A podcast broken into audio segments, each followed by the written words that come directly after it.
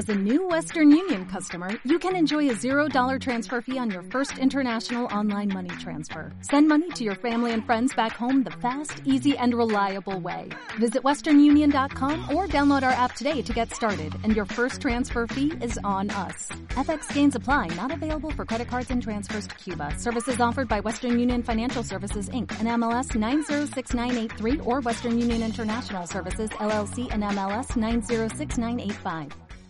Esta mañana, como dice él, vamos a darlo todo aquí en el desayuno en Marketing TV con Andy Stallman, argentino, uno de los mayores especialistas en branding de España y Latinoamérica. No en vano, ha escrito más de 50 artículos sobre comunicación, branding, diseño y marketing para muchísimos medios de comunicación de varios países, donde además se le conoce, fíjense ustedes, como señor branding. Y uno de los libros más importantes e interesantes de marketing en el 2014 es precisamente el suyo, Brand of On. Muy buenos días. Buenos días, ¿Cómo Alicia. estás? Excelente. ¿Y vos? Pues yo encantada de que estés aquí, bueno, me alegro mucho de estar acá y gracias por la invitación. porque me tienes que contar muchas cosas.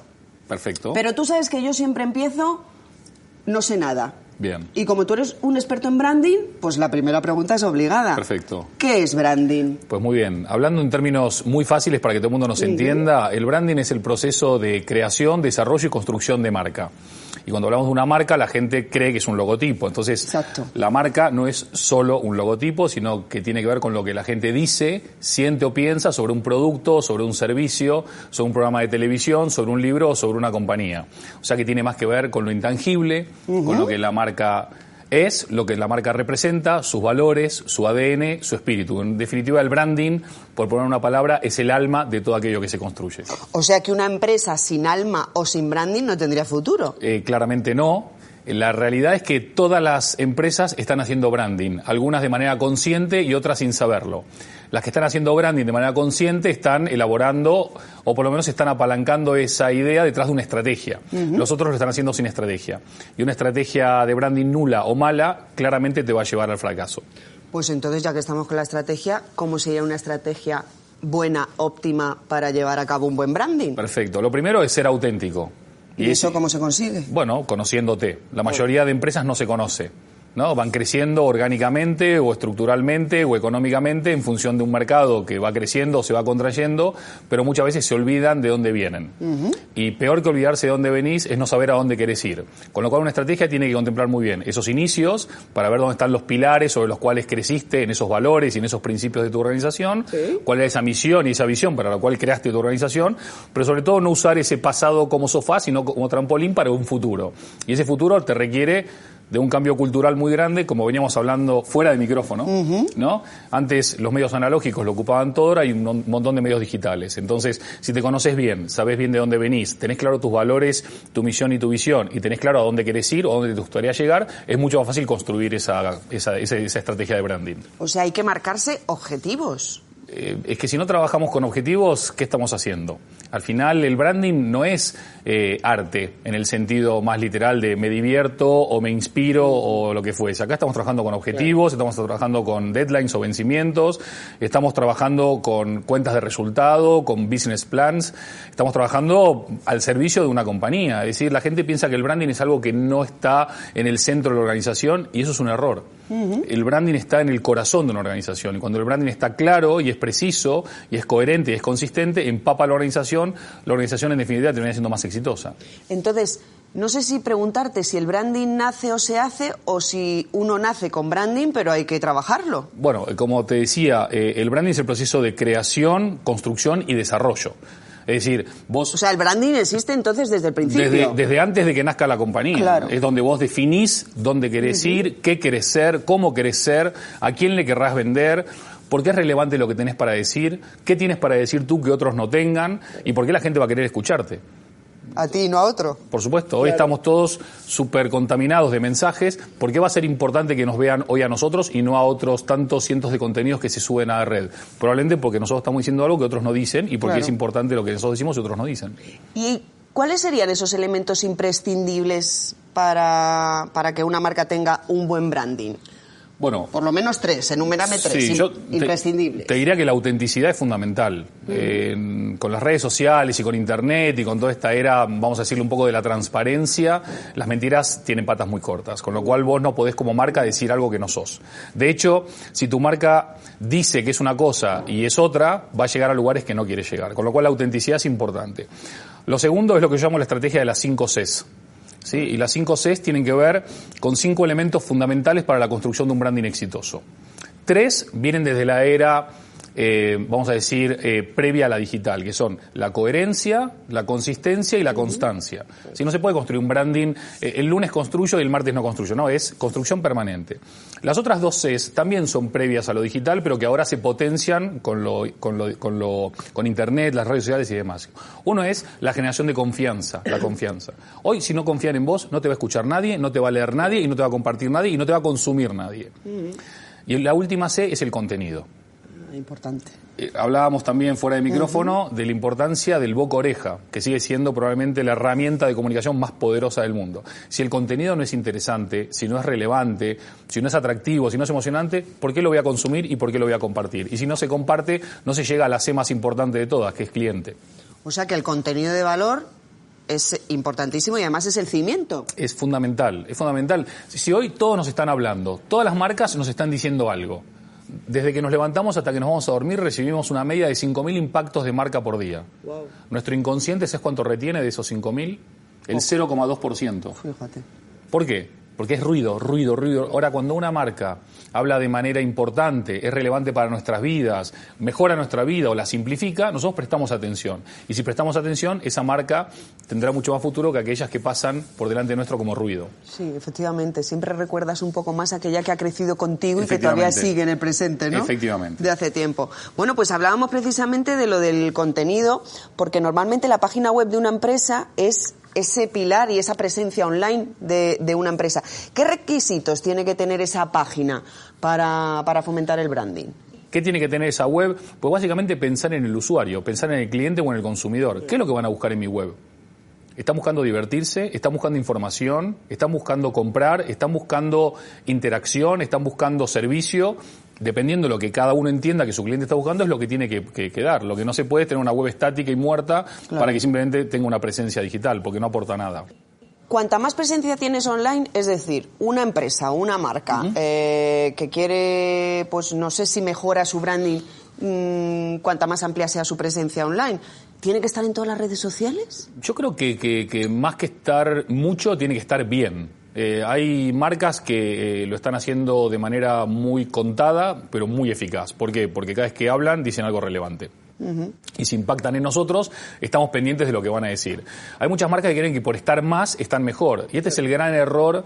Y te que- bombardean. bum, bum, bum. eh, mira, te diría que los últimos números que tengo, eh, siete de cada diez seguidores de marcas en redes sociales dejan de seguir a la marca por, por el agobio de- de- del spam que generan las marcas, ¿no? Hablando, hablando, hablando y no diciendo mucho.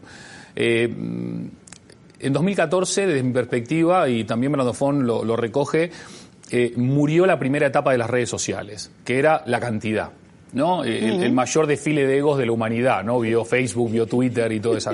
Ahora tenemos que recuperar la utilidad de esa presencia digital. Y la utilidad de esa presencia digital significa, por ejemplo, que el contenido sea de calidad para que la gente lo consuma. Significa que tangibilizar tu tiempo y tu dinero y tu inversión online se, tran- se transforme o evolucione el like en buy, ¿no? el, me, el sí. me gusta en me compra. Eh, significa que vos podés medir, con lo cual podés analizar ese retorno de esa inversión, con lo cual se le da una utilidad eh, mucho más eficaz a esa presencia en digital. Al final ahora estamos hablando mucho de la omnicanalidad, ¿no? Y esto tiene que ver con que al final lo digital es lo nuevo, pero es un canal más. Es una herramienta más para llegar a la gente. En definitiva, las marcas nacen con esa vocación de vender algo, lo que sea, respetable en todos los casos. Saber utilizar los canales más eficaces para llegar a tu cliente es donde está el verdadero Que éxito. no se utiliza de la misma manera todos. Por supuesto que no. Ese es uno de los grandes errores eh, que utiliza mucha gente, ¿no? Que creen que es el mismo contenido que se puede Exacto, replicar que en todas se las re- redes. comparte en todos los sitios. Entiendo que todo el mundo dirá, es que tengo poco tiempo. Bueno, pues utiliza ese poco tiempo de manera más inteligente. Eh, utilízalo de manera más estratégica y sé más táctico a la hora de hablar, porque al final no estamos las mismas personas con el mismo mood y con el mismo modo y con la misma forma en los diferentes canales. Ni siquiera somos los mismos en los diferentes canales necesariamente. Andy, pero tú dices además que, precisamente hablando de marcas, que las marcas deben dialogar en Internet. Claro. ¿Esto a qué se refiere? Claro, bueno, esto, esto ya es, es, es, hasta viejo, pero como todo el mundo habla y pocos escuchan, tenemos que repetir las cosas para que por fin alguien termine escuchándolas, ¿no? Las marcas hasta hace muy poquito, y esto digo que ya es viejo, hablaban, hablaban, hablaban, era el formato broadcasting, ¿no? Monólogo. Ahora pasamos al diálogo y al multílogo, ¿no? Que es todos hablando con todos. ¿Dialogar qué significa? Si vos tenés una presencia en la red, no es solamente para compartir lo que vos querés, es también para escuchar lo que la gente está necesitando o deseando o criticando y poder aportar soluciones. De hecho, hay marcas que específicamente utilizan los canales sociales para utilizarlos como atención al cliente o interacción con el cliente. Si no se dialoga, ¿para qué estás? Claro. Mejor quitarte. ¿Mejor? Bueno, pues vamos a hablar de redes sociales. Porque, ¿qué aporta el social media a las empresas? Eh, insisto, eh, desde el punto de vista de lo que es la construcción de una marca, eh, los pilares fundamentales y esenciales que veníamos comentando hasta ahora, más lo que tiene que ver con storytelling, o lo que tiene que ver con las nuevas ideas, o la innovación, o la experiencia del usuario, o lo que tiene que ver con el reconocimiento para diferenciarte, todo eso, ahora lo que se hace es potenciarse, no es que sea nuevo. El verdadero cambio en el branding es lo digital, pero cambio en el sentido más tangible en donde lo que hacemos es incluir nuevas herramientas y nuevos canales. ¿sí? Entonces, ¿es social media suficiente para construir marca? No. Ah. No. De hecho, si vos analizás eh, fenómenos recientes como, eh, por ejemplo, Google o como, por ejemplo, Amazon o como, por ejemplo, ING Direct y otros, que son empresas o marcas que han nacido en, Internet que ahora están abriendo espacios físicos, espacios offline, espacios tangibles. ¿Por qué? Porque hay experiencias que lo digital no puede proporcionar. Y además estamos hablando de off y on, de brand off on, ¿no? Los que están en el off están yendo al online y los que están en online están viendo al offline, ¿sí?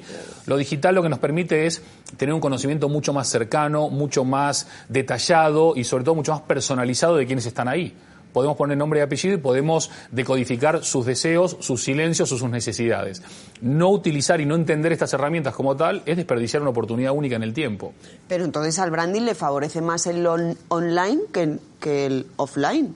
¿No? Ayuda. Es más rápido. ayuda muchísimo. Llega más gente en menos tiempo. Sí, ayuda muchísimo, ayuda muchísimo. Ayuda muchísimo por esto que hablamos, ¿no? La personalización, eh, la, cercanía digital en donde todo el mundo está viviendo. Hoy por hoy, 1.300 millones de personas en Facebook, que ya sería, si fuese un país, el segundo país más poblado del mundo, pero 7.000 millones de accesos por mes.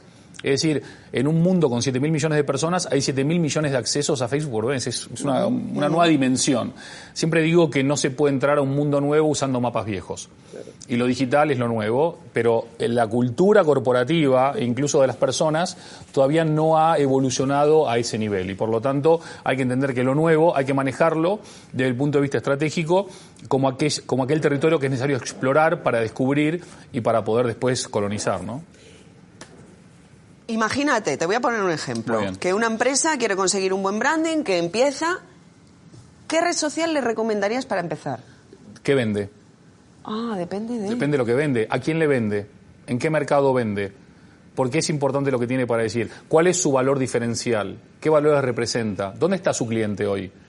En función de una serie de preguntas podemos decirle, miren, ustedes la verdad que en digital hoy tienen muy poquito para hacer. Tienen que tener presencia en X pero de manera incipiente. Pero tenés que poner mucha fuerza en el punto de vista físico, porque tu cliente busca la experiencia, busca la memorabilidad, busca que los cinco sentidos estén en, pleno desarrollo, busca que haya un toque humano y personal muy fuerte, con lo cual, dependiendo de eso, se puede decir, mira, tu lugar está en Facebook, o está en YouTube, o está en Twitter, o no está en ningún lado. Lo de ningún lado es casi una utopía hoy, porque siempre en algún lugar están. Y ahí, a partir de ahí se empieza a definir. Bueno, Andy, hemos hablado de branding, pero no hemos hablado de reputación. Bueno, pero lo uno está íntimamente ligado con lo otro. ¿Sí? Cuando vos estás construyendo una marca, estás construyendo la reputación de tu empresa, de tu organización, de tu marca misma. Y esa reputación es algo que se construye todo el tiempo, todo el día. ¿Eres confiable? ¿Eres fiable? ¿Eres verdadero? ¿Eres honesto? ¿Cumples con tu promesa de valor? Eres auténtico en lo que estás prometiendo y diciendo, tienes realmente alineado lo que piensas, lo que sientes, lo que dices con lo que haces, esa reputación es tan difícil de construir y tan fácil de que se destruya.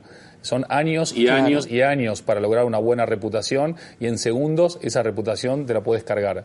Y hoy por hoy todos estamos mucho más expuestos eh, por un lado, a la oportunidad de construir una mejor reputación porque podemos llegar a más gente, pero al mismo tiempo también cada hecho, cada tweet, cada foto, cada post, cada cosa que estás haciendo puede hacer que tu reputación tambalee. Con lo cual, hoy por hoy una buena reputación es una de las monedas o de las divisas más valiosas que uno puede tener en el mundo digital. Es una carta de presentación, ¿no? Fundamental. Claro, fundamental. pero mm, tú lo has dicho, es fácil y difícil al mismo tiempo conseguir una buena reputación.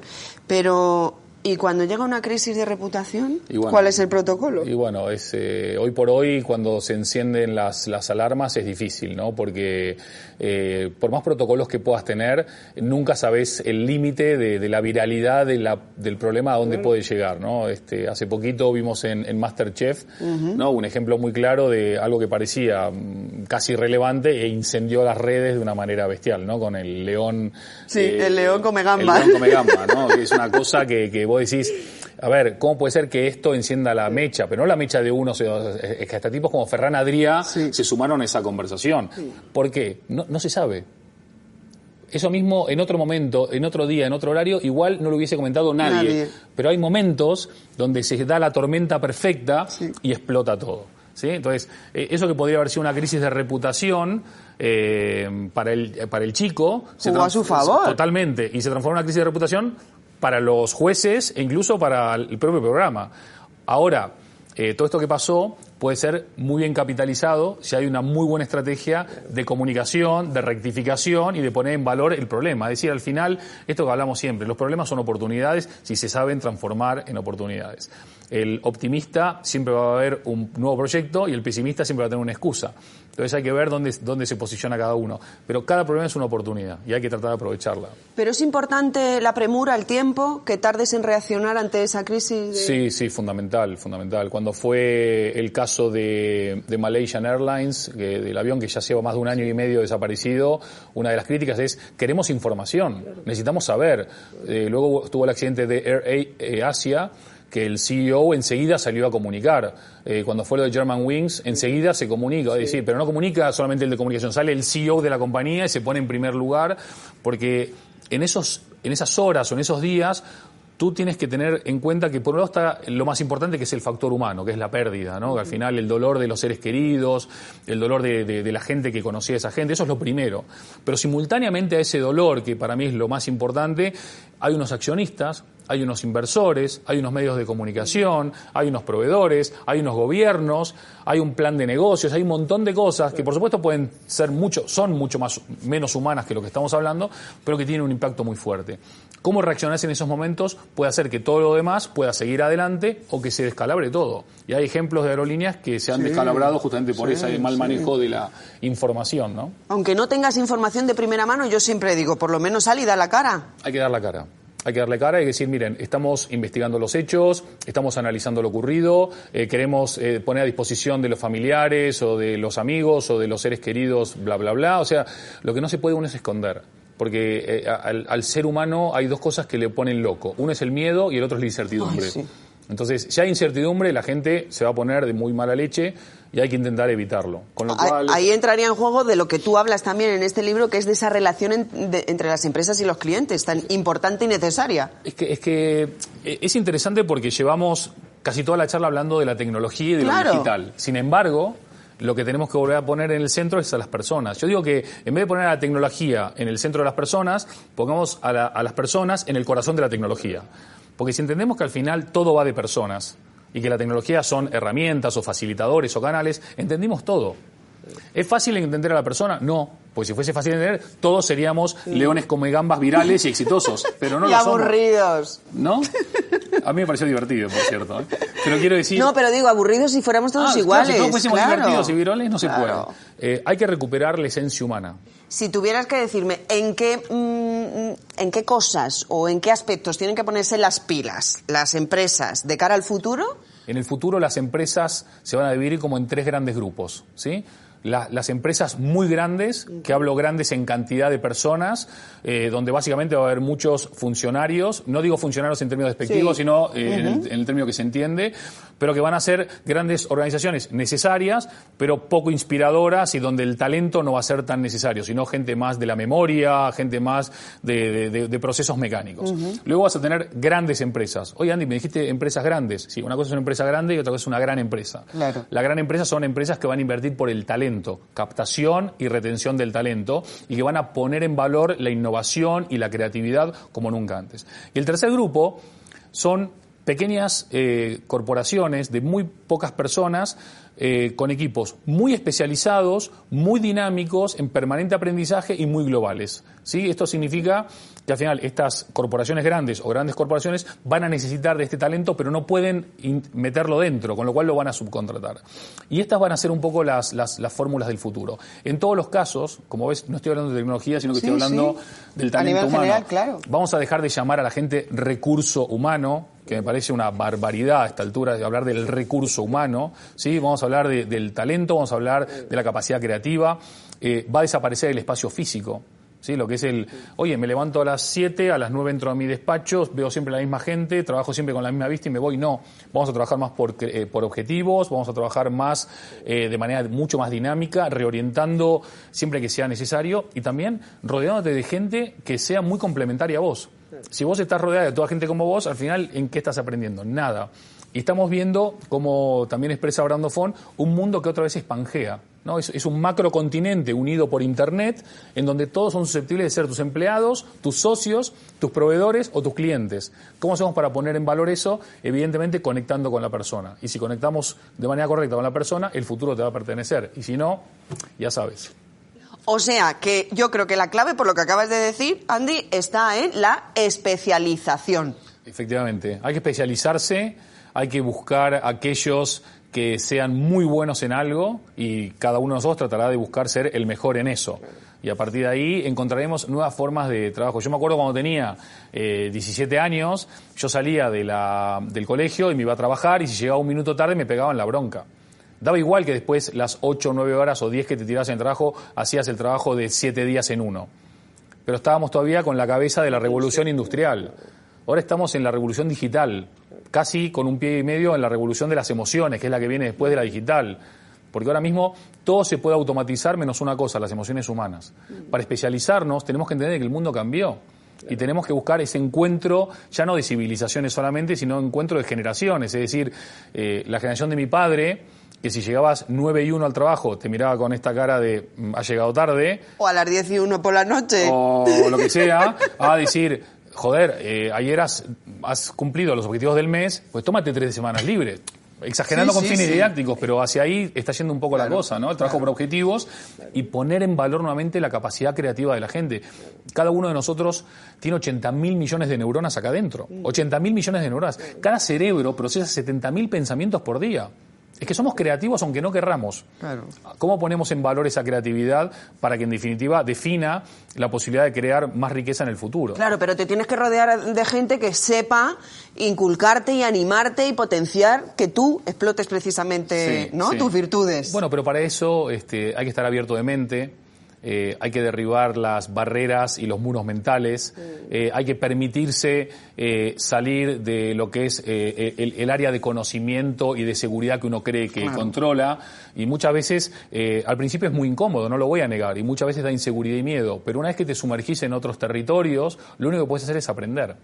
Y aprender en definitiva es lo que nos hace avanzar y evolucionar. Algo que nos enseñan de pequeñitos en el colegio es los siete pecados capitales. Y tú también hablas, o podrían ser los siete pecados capitales que toda empresa debería cometer para tener un buen branding. A ver. ¿No? Y con ello vamos a terminar. Y dices, necesitamos emoción. Indudablemente. Indudablemente. Si al final el ser humano es 99,99% vacío energético, nosotros no somos lo que, lo que ves, somos lo que sentimos. Y si somos lo que sentimos, las marcas que conecten con nuestras emociones van a ganar el partido. Es que además el 90% de nuestras decisiones cotidianas, no de compra, decisiones cotidianas, son inconscientes. Todo lo emocional se archiva en nuestro inconsciente. Si la marca conecta con ese inconsciente de manera positiva, esa emocionalidad ya va a estar casi asegurada. Por eso hay marcas tan exitosas y tantas otras que no lo son. Mm, segundo pecado capital, necesitamos vivir la experiencia. Claro, la experiencia no se puede contar, se tiene que vivir.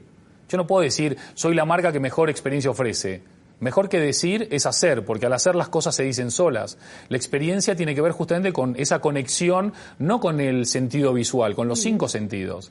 Y esa experiencia, cuanto más memorable es, más éxito va a tener. Vos eh, habrás escuchado mil veces que la gente recuerda un tercio de lo que escucha, la mitad de lo que lee, pero el 100% de lo que siente. Por eso si la experiencia es positiva, tú te la vas a recordar. Y si te la recordás, la vas a compartir. Y si la compartís, ya sabes cómo termina la historia. Practiquemos con el ejemplo. Eso mismo. Necesitamos desterrar el individualismo. Wow. Bueno, esto es, el, capitalismo en su faceta más feroz ha promovido el individualismo llevado a la N potencia y esta confusión en la primera era de las redes sociales ha inculcado ¿no? el, egocentrismo sumado al individualismo. Yo creo que esta nueva era es la era del, del I y no la era del O. Y cuando hablo de, del I, hablo de la cooperación, de la co-creación, de la colaboración, lo que hablábamos recién de rodearte de disciplinas y de gente que puedan aportar y retroalimentar tu conocimiento. Y claramente el individualismo es algo que, que, vamos... Eh, contraproducente totalmente. No solamente contraproducente, sino que está destinado al fracaso desde ya. Necesitamos reeducar. Bueno, lo que hablamos de la educación también, ¿no? Nos han, eh, mi amigo Nacho Villoch, que escribió El viaje de Diana, eh, en una conferencia me decía, es que ¿sabes lo que pasa, Andy? Nosotros, en vez de tener un sistema de educación, tuvimos un sistema de educastración. ¿Sí? Es un sistema que no pondera o no pone en valor la posibilidad de equivocarte para descubrir nuevas cosas, que cada vez que te equivocaste castigan, uh, eh, que cada vez eh, que, es un sistema basado en la memorización y no en, el en, la racionalización, que no está basado en la creatividad, sino en, aprenderte de memoria todo. Entonces, por miedo más que por interés. por supuesto, por supuestísimo. El miedo es eh, una de las mayores lacras con las cuales nos enfrentamos, pero bueno, es fácilmente dominable y superable si se trabaja bien. Y la reeducación no es solamente en el ámbito académico, también dentro de las empresas. Hay que reeducar a los CEOs, que antes tenían un rol y ahora tienen otro, hay que educar a los directivos, hay que educar a, a todo el mundo. ¿Por qué? Porque es un nuevo mundo y ese nuevo mundo no se carga todo lo que hasta ahora existía, pero hay muchas cosas nuevas que tienen que reformularse. Adaptarlas, claro. Necesitamos ser diferentes. Si todo es igual, ¿a quién eliges? Sin embargo, si alguien es diferente, llama la atención y hoy por hoy... Incluso puedes reconvertirlos. Por supuesto, pero si no sos diferente, si vos tenés hoy 300 canales de televisión para ver, ¿cuál ves?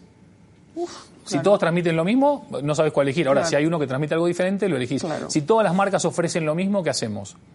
Si todos los mensajes son iguales, ¿qué hacemos? Entonces, ser diferente es bueno. Sobrarían todas menos una. Menos una, o, menos, las que sean diferentes. Lo bueno de ser diferente es que te da la posibilidad de hacer la diferencia. Entonces, ser diferente entra también en el territorio del miedo, porque decís, si todo el mundo hace esto, ¿por qué yo voy a hacer lo otro?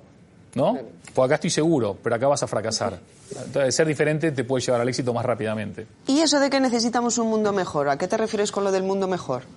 Bueno, a mí me parece fenomenal de que, de que las marcas nazcan con una vocación comercial y de venta y de, generar ingresos y muchos beneficios, pero creo que no está eh, en contraposición con trabajar para generar un mundo mejor. Yo creo que la idea de cambio per se no es la importante, es un cambio a mejor, porque también puede haber cambio a peor, ¿no? Y yo creo que todos los que estamos hoy eh, trabajando tenemos una responsabilidad. Eh, no podemos pensar que dentro de 20 años el mundo va a ser como es por casualidad. Va a ser el resultado de todas las decisiones y todos los pensamientos y todos los hechos y actos que tomemos hoy. Creo que el mundo mejor tiene que ver con recuperar ciertos valores, con trabajar para educar a nuestros niños para que puedan vivir en un mundo que ni sabemos cómo va a ser, con tener compromisos sociales para ayudar a aquellos que tienen menos oportunidades. No hablo de un comunismo o de un socialismo eh, modelo principio del siglo XX, sino que estoy hablando de, un capitalismo eh, con un socialismo que tenga humanizado. ¿Sí? en donde todos podamos aportar y contribuir a que este mundo mejore, porque al final todos pensamos en eh, dejarle un mundo mejor a nuestros hijos, pero pocos piensan en dejar hijos mejores al mundo, ¿no? Entonces, es un mix de responsabilidades y de valores para que el futuro donde vamos a pasar el resto de nuestra vida sea por lo menos todo aquello que pensamos que podría ser. Pero para ese mundo mejor necesitamos la cabeza y el corazón, dices. Claro, claro, porque al final, eh, cuando uno trabaja, las emociones son fundamentales y esenciales, pero también hay que tener pensamiento. Eh, y, los grandes eh, sociólogos del siglo pasado, desde Fromm hasta Frankel y compañía, decían, eh, pensamiento sin acción y acción sin pensamiento no tienen sentido. Entonces, cabeza y corazón, eh, en formato retroalimentación permanente, donde cualquier pensamiento pueda canalizarse y donde tenga sentido para nuestras emociones y para nuestro futuro. Lo que tú decías antes, poner al hombre en el centro de lo digital y Sí. no a lo digital en el centro del hombre. Efectivamente, pues no podíamos haber hecho un mejor cierre, sin duda alguna. Nos vemos en el segundo capítulo. En breve, en breve venimos con Humanofón. será? Humanofón. Humanofón. Humanofón. Ha sido un placer, Andy. Lo mismo, Alicia. Hasta Humanofón. Hasta Humanofón. Nos vemos pronto. Gracias.